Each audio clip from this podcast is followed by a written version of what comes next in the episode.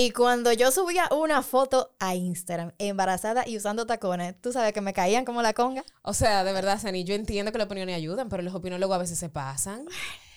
Mierquina. Desde lo más técnico Hasta lo más simple. te aterrizamos todos los puntos de vista de una maternidad real. Yo soy Ceni Leiva, actriz, locutora, apasionada del minimalismo y madre de la pequeña Amira. Y yo soy Lynn Glass, madre de dos hermosas criaturas y eterna estudiante de la crianza con respeto. Bienvenidas a Madres Reales Podcast. Bienvenidos a Madres Reales Podcast, un espacio para hablar de la maternidad sin filtros, sin pelos en la lengua. Hola Lynn, ¿cómo estás? Hola, Ceni. Súper emocionada, qué emoción. Ya es una realidad, Madres Reales Podcast. Estamos aquí. Todavía no lo superamos. No. bueno, pues, eh, ¿qué otras cosas es que vamos a estar viendo en este espacio? Bueno, tú me conoces, Ceni. Tú sabes que yo, si es por mí, yo me paso la vida estudiando. Aquí vamos a hablar de una maternidad informada y basada en la ciencia también. Lynn es mi, mi Wikipedia en todos los temas de maternidad. Lynn, mira, necesito ayuda con tal cosa, qué sé yo qué. Y cuando ella está abrumada, "M- mira, Ceni, necesito que la vida sea más simple para mí. Por favor, ayúdame. Necesito como volver a mi estado zen y simple. Y bueno, hoy estaremos conversando sobre un tema con el que me imagino que muchas madres se sentirán mega identificadas. Los benditos opinólogos. Benditos. Benditos, sí. uf, Benditos sean. Dime, Lynn. Ujú. ¿Por, O sea, qué, eh, por qué es que tienen que hablar tanto? Tú Dios sabes mío, que o yo sea, soy dime. como partidaria de que sí, opinen, pero a mí lo que me molesta es, en mi humilde opinión. Eh, eh, como, pero en mi humilde opinión, y después te tiran esa chinada, como que tú dices, mi hermano, eh, si era humilde la opinión, entonces dígamelo más bajito, con más respeto. Pero la gente como que quiere depositar como sus preocupaciones. Y más una madre embarazada, como que de, de por sí tiene muchas cosas en la cabeza ya. Y que- muchas hormonas revolteadas. Ajá, usted no sabe lo que te diga como la cabeza de la persona. Entonces, bájale dos. Bueno, y alguien que nos imaginamos que tiene que estar hasta la coronilla con las opiniones es Alejandra Gil, señores. Es, Alejandra es maestra de profesión y mochilera por pasión. Ustedes deben conocerla como Aléjate con Ale, que nace en agosto del 2016, no ella, sino la compañía, por iniciativa propia, impulsada por su espíritu aventurero y su pasión por conocer y explorar lugares atípicos para el turismo tradicional. que Pero me muy encanta. atípicos. O sea, yo, yo pregunto, ¿y en qué país? que-?" No, Ajá. no aquí. Yo digo, Allí ¿pero dónde es eso? A media hora de la capital. Yo, ¿De cuál capital, mamá? ¿Dónde es que tú estás? Con su compañía crea experiencias de vida únicas e inolvidables y alejándote sobre todo de la rutina y acercándote a la aventura. Pero resulta que esta muchacha emprendió la real aventura. O sea, una aventura inesperada, desconocida para ella, llevándola por un camino lleno de retos a nivel personal, profesional, con su baby alejada. Hola, Ay, Alejandra. El hashtag baby alejada. Alejada, sí. No, tú sabes que mucha gente ahora cree que se llama así. Yo no, espérate, no tiene nombre. Todavía no tiene nombre. Todavía. No, nosotros somos así como. Bien Espontáneos. Ajá. espontáneos, Así como. Seri, go with the flow. Sí, me encanta. En algún momento llegará, pero todavía. Es que al principio yo estaba pensando en nombre, entonces lo que me gustaba no le gustaban a Eric, lo que a él le gustaba a mí. Entonces dijimos, mira, ¿tú sabes qué? Llegará. En algún momento vendrá esa iluminación divina y decir, ese es el nombre. Van a ver una película romántica francesa. Van a decir, ese es. Exactamente. Exacto, en el momento preciso. Mira, yo soy tu fan, déjame decirte, estoy hasta Somos, nerviosa somos. teniéndote aquí al lado. o Ay, sea, qué yo, yo de hecho estaba tan entusiasmada por darme un tour con Alejandra, pero, eh, ¿sabes? La sí. situación... eh, eh, Llegó. Llegó. Sí, eso, sí, exacto, la pandemia. Pero eh, ya sabemos por, por otras eh, entrevistas que te han hecho y por lo, lo mucho y lo, lo- lo abierta que has sido con el tema, de cómo fue el proceso al principio para ti, de que pasaste por una depresión, de que tuviste que superar esta noticia que no te lo estabas esperando, que no lo estabas buscando, cómo te impactó y de cómo te atacaron al respecto también, tener que lidiar con eso. No obstante, etapa superada, todavía tú estás lidiando con muchas opiniones porque tú sigues siendo la misma aventurera con todo y panza, que hasta yo me pongo nerviosa a veces cuando yo veo. Yo dije, déjame leer el caption, espérate, deja que yo explique qué es lo que está pasando. Cuéntanos cómo has lidiado con todas esas opiniones en redes sociales. Tú sabes que uno más o menos se acostumbra eh, a lidiar con las opiniones, pero sí me encanta eso que tú dices de las humildes opiniones que la gente da y te tira como un chinazo, que en su mayoría son no fundamentadas y es lo que a veces como que te choca, como la gente quiere cuidarte, pero te lo dice de una manera que primero no es la adecuada y segundo es sin base. Entonces a mí me ha tocado lidiar que yo dije ya que como Ceni dijo, fue muy difícil al principio, a mí me dio una depresión fuertísima.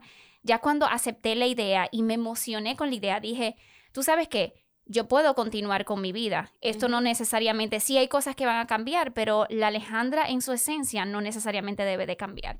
Y dije, déjame demostrar, claro, con fundamento. Mi, mi pareja es doctor también, o sea, no somos locos. Exactamente. Eh, pero hay muchas cosas que tú puedes continuar haciendo en tu embarazo, pero la gente me ve a mí en una cascada y entiende que me dicen, eh, eh, cuídate, como que entienden que yo no me estoy cuidando. o sea, ay, ay, ay, nadie ay, va a querer esta barriga como yo. Así mismo. Sí, quizás están un poco predispuestos por el, o, o, no sé, viciados por cómo inició todo y dirán, bueno, esta muchacha que, que no quería ni este embarazo, pues ahora como que le da igual. Y quizás tienen eso en la cabeza y por eso, pero no. No, no, me retracto porque hasta yo, que lo estaba buscando, siempre que hacía algo que la gente entendía que eso podría ser peligroso, era como, mira, ten cuidado con esto. Y yo, ajá, O sea, yo trabajaba en una oficina, en una oficina y aún así había gente, mira, bájate esos tacos, mira, no beba café, mira, no-". es como que puedo respirar. Y ustedes creen que puedan respirar también, porque es que es con todo, es como que eh, buscan te quiere cualquier ver cosita. acostada. O sea, es, yo creo que la gente nada más va a estar feliz si me ven acostada en una cama. Cuando emocionalmente eso sería lo peor para mí, porque yo soy una persona súper activa. Pero a mí me han dicho desde, tú no deberías de estar manejando, pero eso te lo estoy diciendo que yo tenía 16 semanas de embarazo. Ahora Wow. yo tengo 26. y yo digo, o sea, pero ¿qué me va a hacer a mí manejar? O sea, si voy a tener un accidente que Dios no lo quiera, me puede pasar igual yo manejando o estando al lado. Ujú. exacto. Eh, desde, bueno, que el otro día estaba en un viaje que me fui a Bahía de las Águilas en una avioneta y una persona me escribió, tú se inventa, tú deberías descuidarte más. Y yo le dije, yo me estoy yendo en una avioneta. O sea, la Ujú. probabilidad de que pase un accidente aéreo es mucho menos ¿Y que la que pasa en un como carro. flotando? Claro, no, no, no, es que no es por nada, es simplemente la gente tiene como un concepto de que yo ando como loqueando en la calle. Y le mandé estadísticas, le dije, mira, por cada dos millones eh, de vuelos que se hacen, pasa un accidente grave. Sin embargo, todos los días 325 mil accidentes eh, automovilísticos pasan. Entonces yo le dije, ¿qué es lo que yo estoy inventando? Yo ¿Te tomas yendo- el tiempo de responderle a estas personas? Pero tú sabes que yo es soy que yo quiero educar Sí, también. yo soy Totalmente, partidaria de entiendo, educar a los opinólogos porque a veces yo sé que hablan más desde el desconocimiento, más que por molestar, que porque lo hablan también incluso con cierta preocupación, o sea, son personas que te siguen, que te admiran el trabajo que tú haces en redes sociales y es como una forma de preocupación, lo que pasa es que lo, lo expresan de manera muy, muy fea. Sí, yo la verdad que no creo que venga desde una posición de como de hate en su mayoría, no. Es simplemente que, que quieren a uno, que tienen acostumbrado a ver cómo yo he compartido mi vida, que me han tomado cariño a mi familia y me ven haciendo algo y sí se preocupan. Entonces yo entiendo que parte de mi rol, como siempre lo ha sido en las redes sociales, es educar, ya sea en cuanto a vamos a cuidar el medio ambiente, a todas las cosas que yo hago siempre trato de educar. Entonces me tocó este momento y este proceso hay que aprovecharlo para, Claro. Para educar con la realidad del, del embarazo. Y de De- repente lo que tú le respondas a ella va a ser algo que tal vez ella no vuelva a decir en el futuro, porque diga, ah, mira, ya me documentaron, me, dijeron que las estadísticas eran estas, o sea que de repente lo estás haciendo para un fin positivo Claro, a, la, a la claro. larga. Cuéntame cuál ha sido de repente el- la opinión que más te ha molestado, que tú dices, es que yo ni, ni me voy a molestar en responderle, porque es que no, es que no, es que la gente está loca. Mierquina, es que son tan constantes. son tantas. que, eh, yo, yo he aprendido a que no me afecten. En un principio sí me afectaban mucho, pero desde eh, el otro día estaba en una cascada y yo incluso conté cómo fue que yo llegué a la parte de la cascada, que fue como descendiendo un poco en cuerda, pero Sí. es como dos escalones y agarrándote. No era que yo estaba bajando una pared. Eh, y sí, una persona me escribió que yo era una irresponsable, que ¿por qué yo tengo que, por qué yo no me aguanto ahora para vivir mi maternidad en, en mi embarazo en la casa y tengo que como co- seguir como inventando? Y yo le dije, no, es que yo no estoy inventando, yo estoy trabajando, porque Siendo mi trabajo es trabajo. Documentar lugares, mostrarte lugares que tú puedas visitar. Y yo no voy a frenar mi vida. Yo siempre, entonces lo que escribí fue, cuando ustedes me vean en una cascada, piensen que hay cinco cosas que yo dejé de hacer, que hubiese hecho en otro momento. Hay 10 piedras de las que yo hubiese saltado al río, que no lo hice. Hay un charco más arriba que yo no exploré porque entendía de que no, no debía de hacerlo. Hay otro charco abajo que no... Entonces siempre piensen que hay más cosas que yo dejé de hacer, que las que hice era porque me sentía en total control. No, y es lo que tú dices, lo hiciste porque tomaste precauciones, o sea, cinco cosas que dejaste de hacer, pero seguramente hiciste 50 para poder llegar ahí de manera segura. Entonces, ¿cómo eh, tú te has tal vez preparado, así como, como tú bien has dicho, mira, mi, mi pareja es médico, yo he hablado con mi ginecólogo, qué cosas yo puedo hacer, qué cosas yo no puedo hacer? No, y hay que considerar también a lo que ella estaba acostumbrada, porque no es lo mismo Yo. una madre atleta. Claro. una madre atleta que puede seguir entrenando y, y cargando pesas hasta un punto, que son cosas que una madre que no es atleta no puede hacer, porque su cuerpo va a reaccionar diferente. yo no Entonces, embarazada estamos- subo eso y, y- yo no me Claro, tiro de ningún charco, o sea, yo no salto de, entonces embarazada menos. Pero Claro. ella sí, ella puede, ella está Es acostumbrada mismo. a eso. Mujeres que corren maratones, que continúan corriendo maratón. Yo no voy a empezar a correr un maratón ahora. Yo puedo ir a hacer una caminata en un río, pero un maratón, a mí, porque mi cuerpo no está acostumbrado. Pero es eso mismo. Es tú puedes continuar haciendo lo que tu cuerpo ha teni- tenido haciendo muchísimos años y no te va a afectar. Desde fisiculturismo, levantar pesa. He visto mujeres que están montando caballo, que siguen montando caballo. O sea, eh, eh, es que la gente cree como que es una bomba a punto de Ujú. explotar que uno tiene ahí adentro. En Así vez de, de- de un bebé que está cómodamente y súper bien cuidado ahí adentro. Tú tienes una supercarga ahora, la verdad, de orientar a muchas mujeres, no solamente para quitarles miedos, sino también para dejarles saber eso. O sea, no todos los cuerpos están aptos para hacer las cosas que tú haces o que otra madre puede hacer, otra embarazada puede hacer. Porque ahorita viene una, es salta de, de un asunto, ocurre un accidente y le echa la culpa a Alejandra porque ella dice, es que yo vi que ella lo hizo, entonces yo podía... Eh, o sea, vamos a calmarnos. Claro. Exactamente. No, y si de repente entiendo de que tengo alguna complicación, yo no voy a seguir haciéndolo. Por O sea, si yo tengo que guardar reposo, yo guardaré reposo. Pero yo dije, mientras mi embarazo siga un curso totalmente natural, pues yo seguiré mi vida totalmente normal. Y ha sido un embarazo así, ha sido como mis amigas le llaman a mis embarazos unicornios. Lo A mí mejor. me va mejor Ay, el embarazo que esposo. Ay, así fue, mira. De Sí. verdad, yo no la siento, o sea, yo, Yo le sé tengo que estoy miedo a embarazada porque la ropa no me sirve. Entonces, pero sí es porque veo la barriga, si no, a- Mira, eh, yo le tengo miedo. yo le tengo miedo a esos ah, porque embarazos. ese fue el porque, parto tuyo. porque no, no solo como terminó, sino porque, no sé, ella todo ese tiempo que estuvo tan tranquila en mi panza fue como recargando energía para darle mambo cuando saliera, Ay, porque esta muchacha, mira, bueno, Lynn sabe, o sea, mira, no se está tranquila. ¿no? Bueno, ella es del team también, eh, Eh, Eva. Sí, sí, eh, Sí, niñas sí, vinieron con pila. Yo creo que es generacional Mucha la cosa. pila, sí. Bueno, la ¿tú mía piensas- tiene pila con quien salir. Si sale a mí o al país. La baby alejada, mi amor, la veremos. Que, tú ves que hay muchas personas que me dicen y que tú vas a ver, yo la voy a ver a esa bebé con tres meses eh, gaviada en una montaña. con ¿Tú te lo imaginas así? Así mismo, así mismo. Yo me la imagino descalza en la arena, en el lodo, así como, eh, eh, y yéndome, claro, a subir el Pico Duarte desde chiquita, así, acampando. Claro que sí, en la naturaleza. Yo lo que quiero es que mi hija Eso va a se ser críe en la naturaleza. sumamente importante y bonito. Eso Totalmente. Pero me acuerdo de tus viajes que tú dices, los viajes no son así como se ven. No, no, no, tú vas a ver, yo, eh, sí, eh, a mí me da un poco de temor, de verdad, por ti.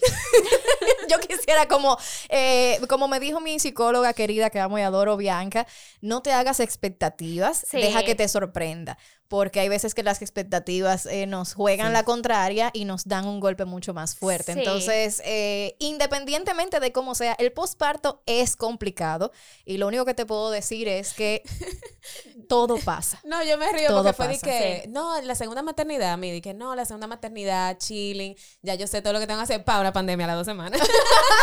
Ok, ahora cuando yo te digo, no te hagas expectativa, literalmente no te hagas expectativa, porque fue Sí. como a las dos semanas todo trancado. Ok, esto va a ser un posparto diferente. Sí, y definitivamente porque lo que yo conozco de la maternidad es lo que yo veo en las redes, básicamente. No tengo gente cercana realmente o amiga mía que yo vea su maternidad, entonces yo sé que las expectativas son muy diferentes a la realidad, porque yo sé que no son como las redes sociales. Ajá, por eso surge Madres Reales, para hablarte de la verdad sin filtro y decirte que esa cuna tan bella y hermosa y ese cuarto de maternidad que tú ves así, no, No. es verdad, no es No. verdad, eso no se mantiene. Primero que, que la gente se vuelve loca como haciendo el cuarto de la maternidad. Eso me están Y diciendo que, a mí eh, ahora. Tú no ibas a entrar por ahí por tres meses, va a dormir contigo probablemente. Y Pero- cuidado, tres meses cu- y cuidado. Y cuidado. Si ahí me dijeron, Alejandra, mira, te veo muy emocionada haciendo habitación, tú no la vas a usar. Pero también una emoción de primeriza. Yo, el otro día yo, yo puse algo en, en Madres Reales de que qué cosas me hubiese gustado que me dijeran que no comprara y no gastara dinero en eso. Pero también uno tiene su ilusión, como... Ay, claro Lo, que lo que le llaman el, el anidamiento, ¿no? El, el Sí. anidando, sí. Eso es algo que surge, eh, simplemente pasa. Tú ni te enteras por qué. Tú empiezas a acomodar las cosas de la casa como cosa loca y quieres tenerlo todo limpio. Bueno, en otro episodio vamos a hablar de Sa- con Sari, eh, precisamente de eso, Sari Méndez, nuestra querida Dula, eh, porque que se tape fuerte. Ella incluso en su clase lo dice, cua- esposos, cuando ustedes vean a su esposa que está limpiando arriba de la nevera el polvo, eso es que se acerque el parto. ¿Cómo te pone- imaginas como madre? Así, como... Aparte de, de escalar montañas y todo eso, ¿cómo te imaginas de verdad? em, Ay, wow, qué difícil. Eh, me imagino una mamá muy abierta y respetuosa del desarrollo de mi bebé. Yo soy educadora de profesión, o sea que, y yo trabajé mucho con niños mía. pequeños, entonces me la imagino simplemente tratando de guiarla por un camino con buenos valores, pero tratar de desarrollar la creatividad y tratar de desarrollar su personalidad al máximo, o sea, aceptarla con lo que ella venga. Amén. Alejandra es paciente. Para ¿Para qué? Para nada. O sea, No, pero con adultos, con adultos. Ah, Eh, con, Bueno niños sí. decirlo. Ah, Eh, eh. No, sí, pero con adultos tengo cero paciencia, pero con niños es, otra cosa. Ah, Eh, qué sí. bueno. Eh, Porque todo lo que Pero dijiste vamos a ver. anteriormente. Sonó muy que- lindo. Sí, fue de que, ay, qué bello. Mira, Qué yo bello. soy crianza con respeto, o sea, Claro. sinónimo. Pero sí, la paciencia. No, la- No, la- y entiendo que voy a fallar muchísimo. Eh, y Por ese supuesto. guilt, eh, esa culpa de madre en muchísimas ocasiones. en la vida claro. así es que se aprende, fallando. Quien no falla eh, tiene problemas. Claro. No, y además nosotras como madres, y, y lo hablamos en otro capítulo también, la culpa te va a acompañar por el resto de tu vida, porque uno tiene culpa que si sale a trabajar y deja el niño, pero si está en la casa el día entero, ay, que yo no estoy trabajando. Entonces como que, ¿cuándo que yo no voy a sentir culpa? ¿Cuándo que yo no me voy a sentir como... Y mira que yo nunca había escuchado de esto hasta recientemente, que he visto como, bueno, se- en las redes como varias madres hablando de eso mismo, de la culpa, que dije, ¿en qué momento se va esa culpa? Y yo nunca lo había analizado así y b- siento, me tocará, me tocará Sí, vivir nos con la tocará, culpa. Nos tocará. Yo, hay un dicho también que dice de que no importa que también críes a tus hijos, algún trauma le va a dejar. y yo me quedé, mierda, y yo que estoy tratando de, que de criar con valores y la cosa.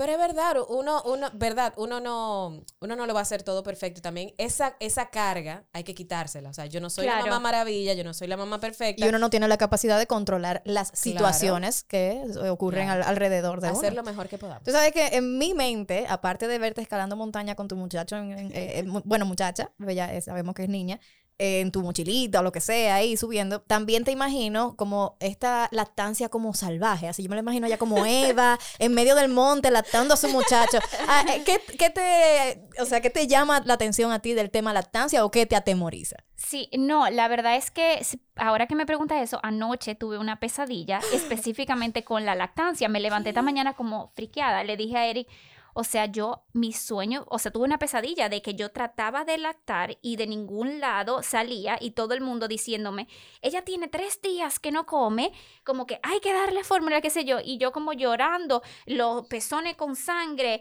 y todo eso, y que no podía lactar, que no me salía absolutamente nada. Y me levanté así como con ese trauma. Pero, no sé, Eric me dijo, tú no debes de estar pensando en eso. Y yo, mira, la verdad es que yo ni siquiera lo he pensado, no sé de dónde vino el sueño. Pero yo sí me imagino haciendo un gran esfuerzo por, por lactar. Eh, es lo que yo quisiera, es lo que entiendo que es lo natural, eh, lo más saludable, tanto para la bebé como para mí. Pero tampoco juzgo, tú sabes, Claro. la, la otra situación, porque entiendo de que hay casos. Claro. Pero sí es lo que yo me imagino a sí mismo. Y que ya uno anda con ella, ya uno la tiene ahí. Ay, sí, eso es lo más cómodo del mundo. Y si nos vamos por natural, imagino que tú también estás buscando un parto natural. Estás tratando de irte por ese lado. Claro que sí, claro que sí. Quiero un parto totalmente natural, sin medicación, sin nada. Sin anestesia. Eh, sin... Tú no puedes hablar de eso porque no, estoy, yo digo, no. fue de- de hecho, si yo decidiera tener un segundo, yo lo voy a decir a mi ginecólogo de antemano, es sin anestesia que lo quiero. Claro, es así mismo. yo, Eh, te, yo te admiro, las admiro ambas. Sí, Yo- pero, pero bueno, en mi caso, eh, y no dicen, no, no tuve opción para empezar porque en primera instancia yo sí quería, pero eh, también fue rápido. O sea Sí, que sí. quizás si yo hubiese experimentado un parto de no sé cuántas, 800 mil horas de, de- de labor de parto, al, si decidiera tener un segundo, digo, sí, pero espérate, espérate, Bueno, papito. Vamos busquen a... el capítulo donde hablamos de parto para que se enteren de la diferencia del parto de Zeni y el mío. Que yo llegué y yo dije, búsquenme la droga. Ah, es verdad. ¿Dónde está la anestesia? Pero yo era así, versión, yo no voy, yo voy a parir. Yo no quiero ni que me pongan eh, nada. Bueno, yo creo que yo no voy a tener mucha opción porque yo pretendo hacer un parto en casa y no voy a tener la opción. Entonces, ya aunque se me antoje, no, no, no tengo forma. En- se te agua, como tú quieras. eh, Es la idea que quiero, pero vamos a ver. No, no, la verdad es que no sé, eh, pero sí, sí sé que no quiero hacerlo en una Qué bueno. clínica. Eso es lo único que estoy segura. Yo, bueno. yo era partidaria de eso. Y mira, se me dio. Se te dio- fue un parto en carro. No era exactamente lo que estaba imaginando, pero sí se me, yo, eh, o sea, fuera de relajo y fuera de, de- de la parte graciosa del tema, sí, yo tampoco, o sea, la idea de dar a luz en una clínica fue algo que siempre me pareció tan frío y tan como, es que no, no, este es un momento demasiado especial. Entonces yo empecé a visitar clínicas para yo ver cuál me parecía más acogedora y ver si le podía entonces dar mis toques y ponerle, no, no sé si me iban a dejar ponerle vela, pero yo quería que si un incienso, una musiquita, la luz, que si yo la podía poner más tenue. O sea, yo quería crear todo un ambiente para no sentir que yo estaba en una clínica, porque como que nada más el hecho es que tú vas a una clínica a hacerte lo que sea y tú te sientes estresada. Sí, O sea, a mí no me gusta Hasta entrar el a una olor, clínica. El el olor a olor, clínica. Entonces, eso. mira, te aplaudo esa decisión. Eh, me aterroriza- eh, aterrorizaría tomar la decisión per se, porque digo, bueno, ¿y si pasa algo? Yo necesito como que un profesional ahí, pero me imagino que tú estás pensando en todos Sí, los eso- detalles. Eso, es- está, está, pero cuando tú tienes un, un embarazo, claro, que ha sido totalmente natural, no tiene por qué haber una complicación. Y si la hay y hay que hacer un traslado a la clínica, también eso está planificado, siempre hay un plan B. Ay, qué Pero Qué el cuerpo de la mujer sabe lo que tiene que hacer. Ay, sí, estoy muy emocionada por ti, de verdad. sí. Gracias. Y eres así como yo, súper nerdy, que te gusta leer y estás, que esperar cuando estás esperando y todo aquello. Cuéntanos. Todo, vivo leyendo de todo. Ahora me le he pasado. Bueno, debe de ser por ahí el sueño, sí, porque me estoy leyendo un libro de la lactancia. Ahí está la Eh, Ahí respuesta. está la respuesta, gracias. Eh, pero sí, investigo mucho. Ahora, cuando quise tomar la decisión de hacer un parto en casa, también leí mucho, eh, muchos libros de partera y demás. Sí, yo soy una nerda, igual mi pareja.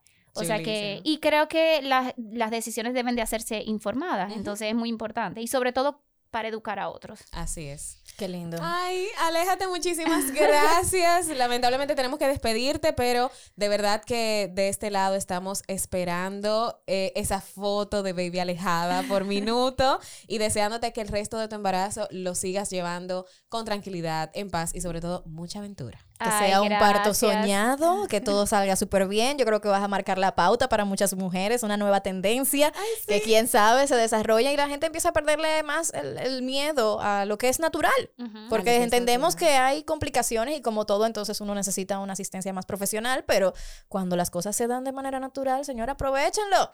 Es Claro. parte de la vida. Un mensaje final para los opinólogos de las redes. Cuando opinen, háganlo con base, por favor. Y con cariño también. Hay, Sí. hay maneras de decir las cosas, pero sí con información. Qué bueno. Sí. Muchísimas gracias por habernos acompañado en otro episodio de Madres Reales Podcast. Qué emoción, cuántos comentarios lindos, positivos y de verdad que hacemos esto con mucho amor y sobre todo para que ustedes madres siempre estén informadas eh, basada en la ciencia, que es lo que de verdad a nosotros nos gusta, que usted Y en esté lo informada de verdad. simple, y en lo simple, Lee, Ay, no te complique bien, tanto, está también bien, lo simple bien. es importante. Ay, sí. Prepárense para lo que viene por ahí, que es buenísimo. Así que listos para otro episodio más de Madres Reales Podcast, una maternidad sin filtro. Chao.